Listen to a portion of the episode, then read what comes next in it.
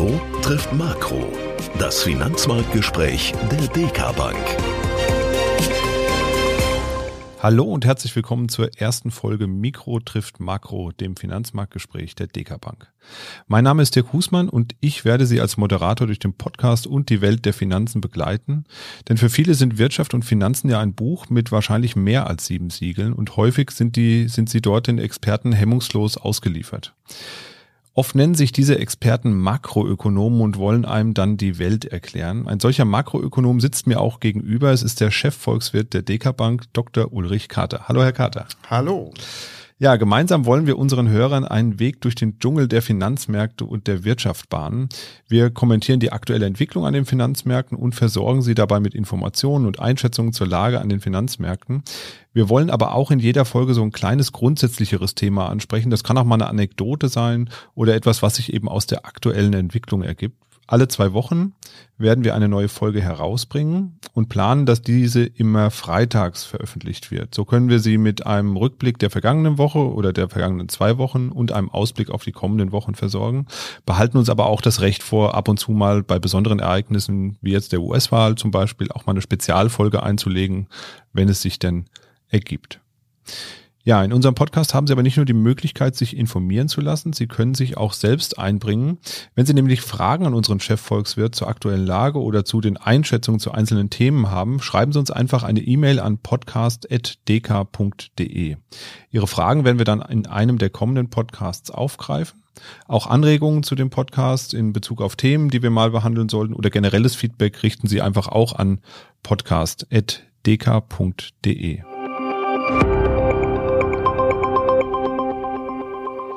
Mikro trifft Makro, so heißt unser Podcast und ich persönlich mag das Wortspiel ja sehr gerne. Ich bin das Mikro und Sie das beziehungsweise der Makro, also der Chefvolkswirt der DK Bank, ein sogenannter Makroökonom.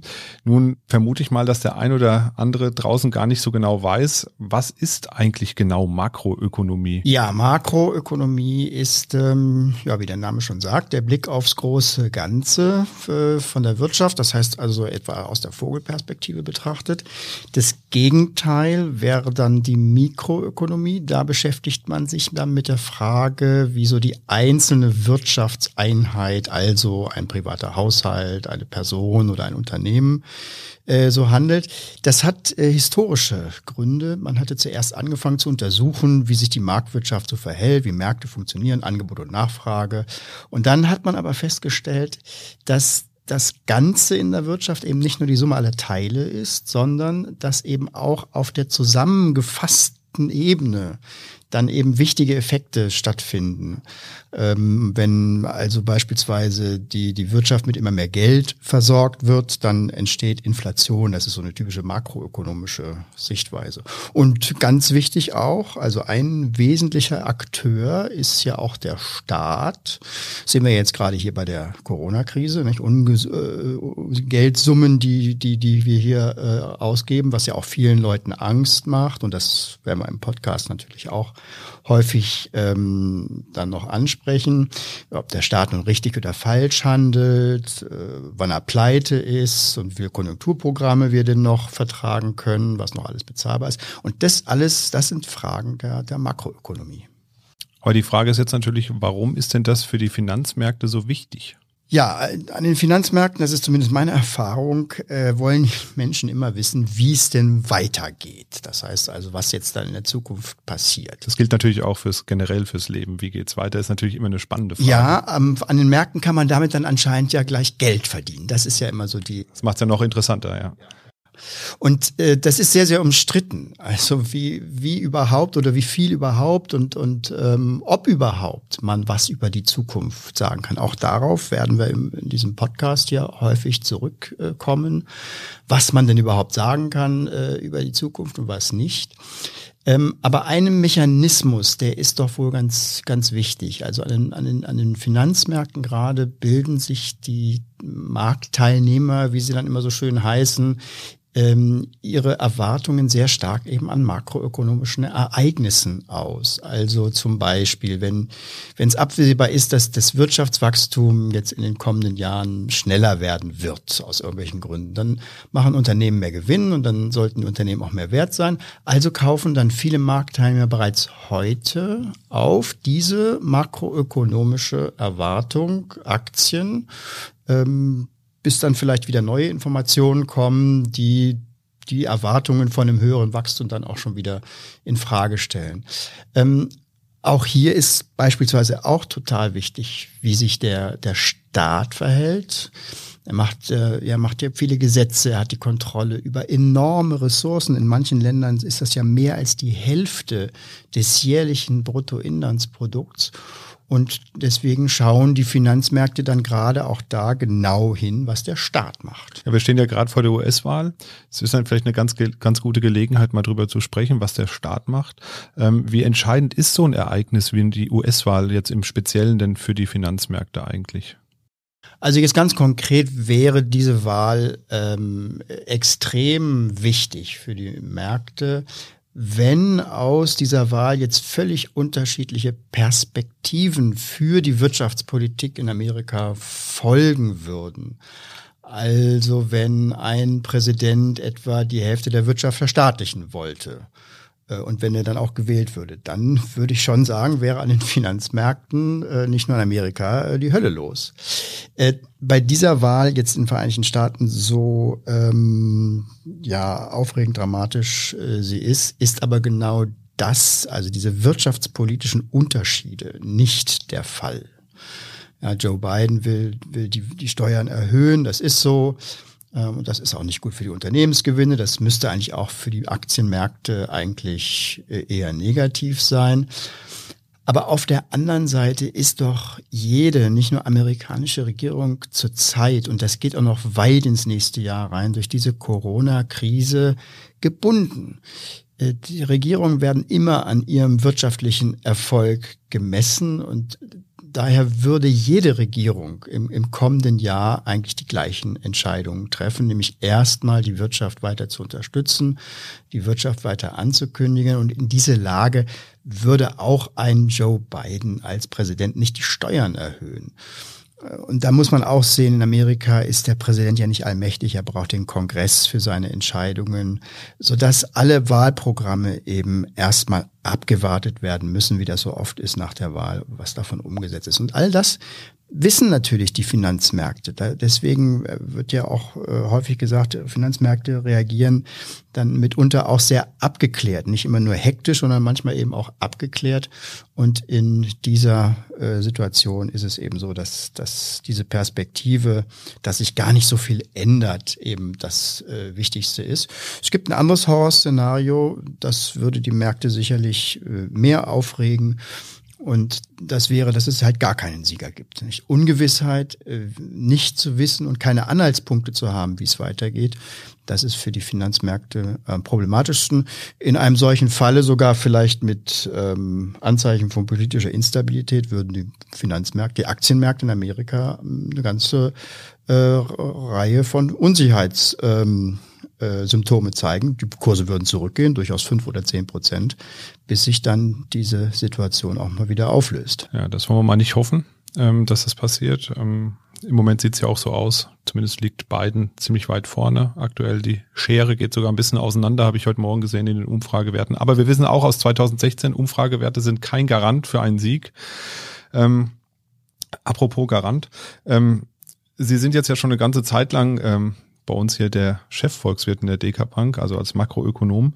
Wie muss man sich das eigentlich vorstellen? Wie wird man denn Makroökonom und ähm, beschäftigt sich die ganze Zeit mit den Finanzmärkten? Hat, ist das so eine Art Hobby gewesen und Sie haben es jetzt zum Beruf gemacht oder wie muss man sich vorstellen? Also ich würde sagen, wer ähm, Makroökonom wird, wer, wer angewandter, wir machen ja angewandte Makroökonomie äh, im Gegensatz zur, zur akademischen oder, oder, oder theoretischen, der sollte schon so eine Art Informationsjunkie sein, der, der muss in der Lage sein, ständig Unmengen von, von Daten und Ereignissen und Hintergründen aufzunehmen.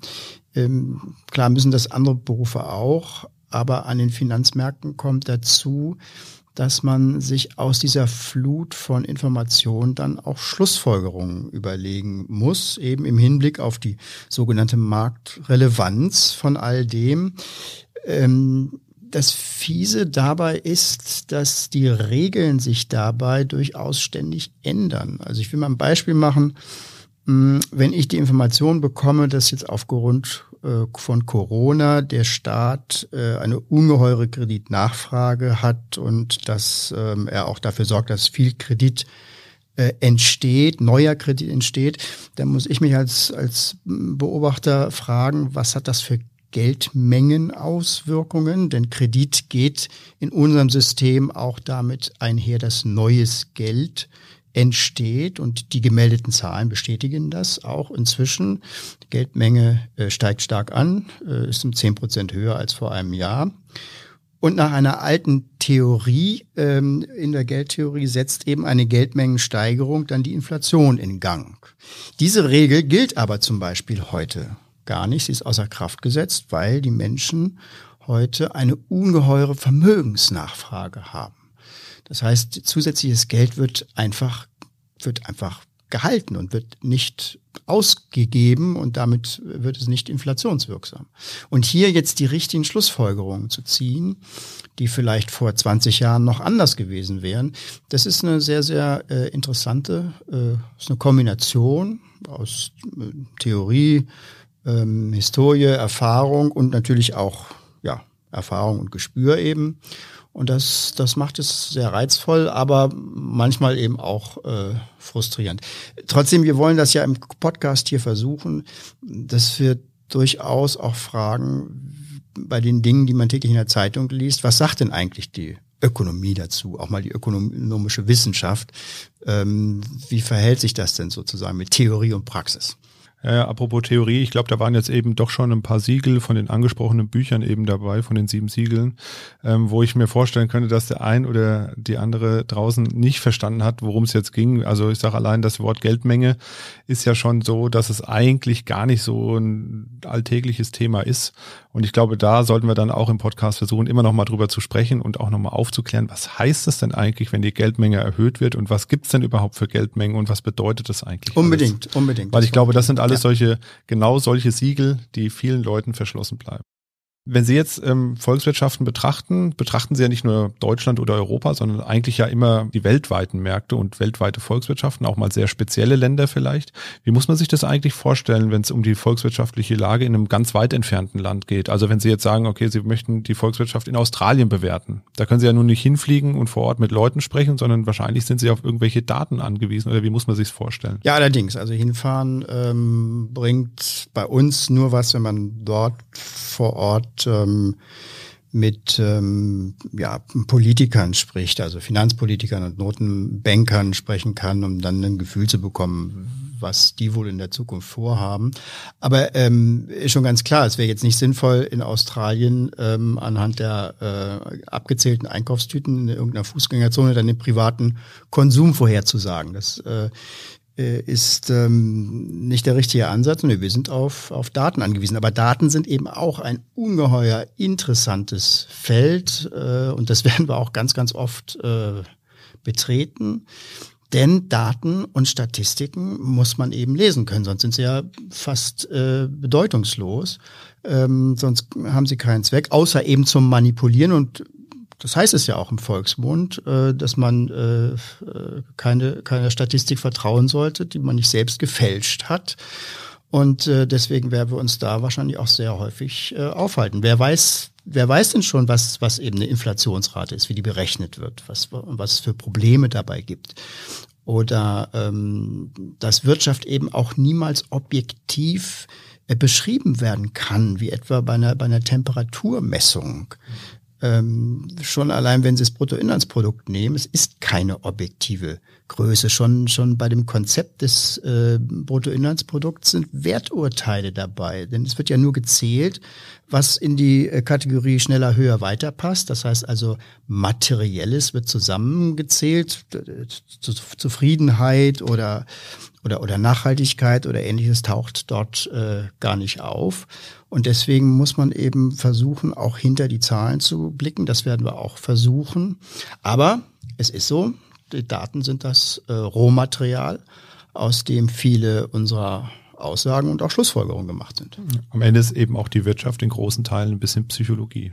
Ganz viel, natürlich. Auch das, was geredet und berichtet wird, beeinflusst natürlich dann wieder die äh, Entscheidungen. Wenn wir jetzt ähm, Corona mal als ähm, ja, außergewöhnliches Ereignis nehmen, besteht überhaupt die Möglichkeit, so ein Ereignis äh, mit ihrer, ich sag's mal in Anführungszeichen, herkömmlichen Herangehensweise ähm, zu bearbeiten? Wie muss ich mir sowas vorstellen? Eigentlich gibt's ja dafür keine Modelle. Nein, das ähm, ist schon eine ganz besondere Situation gegenwärtig. Ähm, wir haben zwei Probleme. Zum einen sind die Daten, mit denen wir sonst arbeiten, in Corona-Zeiten nicht so viel wert, weil das ist ähm, auch etwas, was man sich kaum äh, vor Augen führt.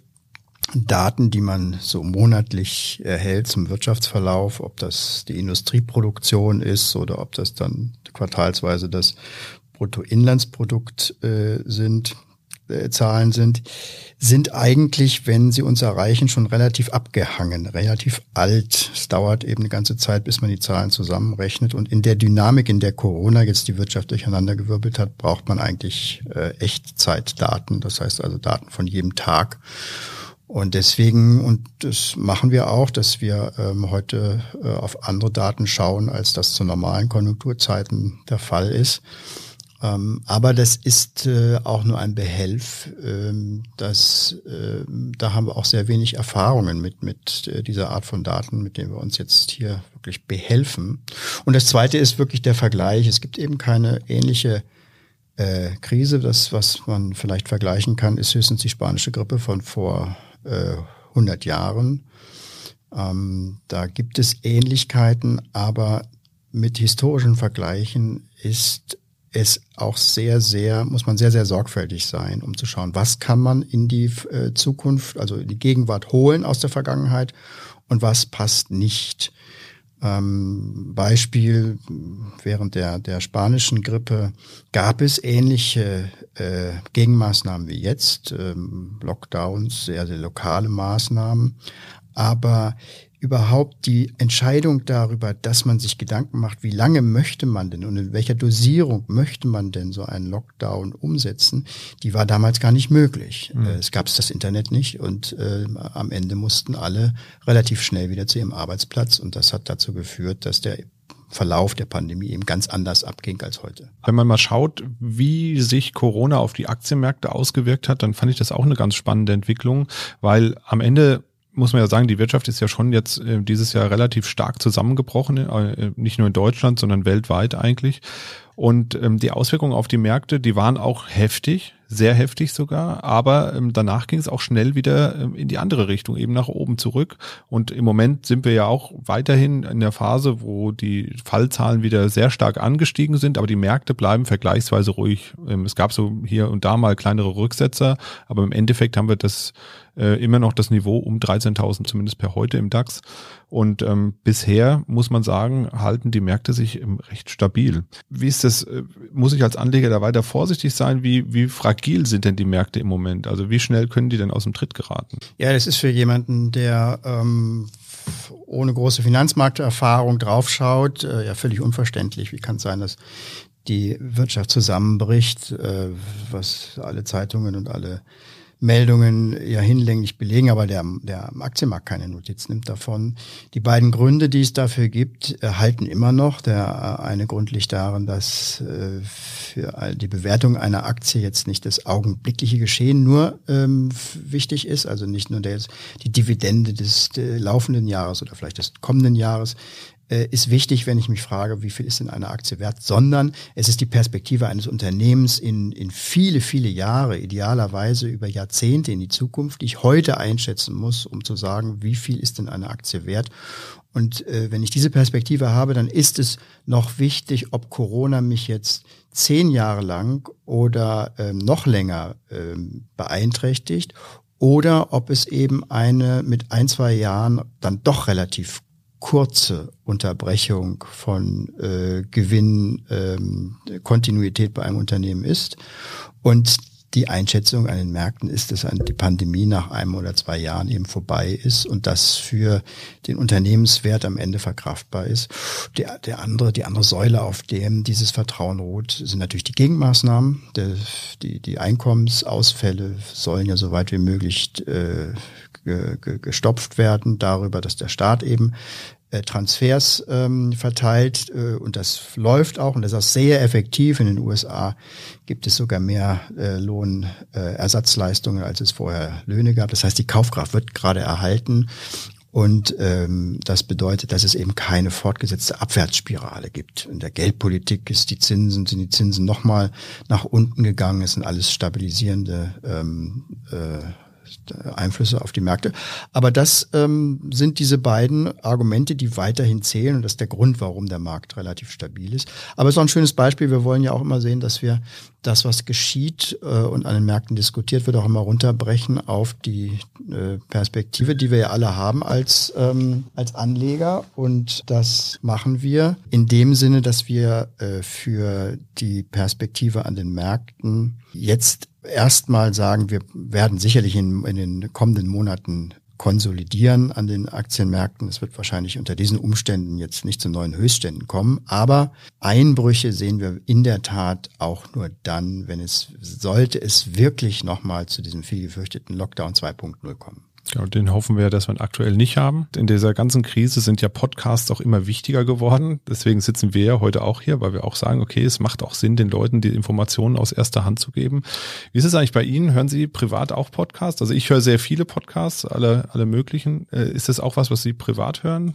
Ja, es ist ähm, tatsächlich ganz äh, starke Veränderung auch des, des, des Medienkonsums. Podcast gehört dazu. Ich finde es auch eine sehr, sehr äh, angenehme und Art von alternativer äh, Informationsnahrungsaufnahme sozusagen. Mhm. Ähm, es ist ein bisschen langsamer als Lesen, deswegen muss man sich sehr gut aussuchen, welche Podcasts man ähm, sieht und ich ähm, kann das auch sehr schön entscheiden, äh, was mich halt interessiert, das höre ich weiter und das höre ich auch sehr gerne. Aber man kann die Geschwindigkeit hochdrehen bei Podcasts. Ja, aber irgendwo ist dann Schluss. Irgendwann, äh, ja, 1,5 hört es bei mir auf. 1,5-fache Geschwindigkeit, dann höre ich auf. Ja, dann würde ich sagen, ähm, haben wir ja schon mal einige Themen angerissen heute. Wir haben schon mal so grundsätzlich geklärt, ähm, was Sie eigentlich den ganzen Tag sonst so machen, außer Podcasten. Ähm, dann kann es jetzt eigentlich ja losgehen mit unserem Podcast. Die erste richtige Ausgabe, das war jetzt ja so eine Art Pilotfolge äh, zur Begrüßung unserer Hörerinnen und Hörer da draußen. Die erste richtige Folge wird, wenn alles gut geht, am 30.10. online sein. Und da werden wir uns nochmal ein bisschen intensiver mit dem Thema US-Wahl auseinandersetzen, nochmal schauen, okay, wie sieht's da kurz vor der Wahl eigentlich aus? Wer liegt denn vorne? Wie wie nachhaltig liegt er denn vorne und was passiert eigentlich, äh, je nachdem, wer jetzt dann gewinnt. Und wir werden sicherlich auch kurz nach der US-Wahl nochmal ganz kurz drüber sprechen, wie ist es denn jetzt ausgegangen und was erwarten wir denn daraus eigentlich. Ähm, ich glaube, dass es ein sehr spannendes Thema wird, einfach auch nochmal zu beleuchten, wie funktioniert das eigentlich alles in den USA, weil es funktioniert ja eben anders als bei uns. Ja, da freue ich mich schon drauf, da nochmal ähm, detailliert drüber zu sprechen. Dann erstmal vielen Dank für das äh, Gespräch und die vielen Informationen, die Sie uns jetzt schon mitgeteilt haben in unserem ersten Gespräch. Da werden noch viele viele weitere Folgen. Und wenn Sie Fragen haben zu aktuellen Ereignissen, aber auch zu grundsätzlichen Themen, dann melden Sie sich doch gerne bei uns unter der Adresse podcast.dk.de. Bis bald und bleiben Sie gesund. Tschüss. Mikro trifft Makro ist ein Podcast der DK Bank. Weitere Informationen zur DK Bank finden Sie unter www.dk.de-dk-gruppe.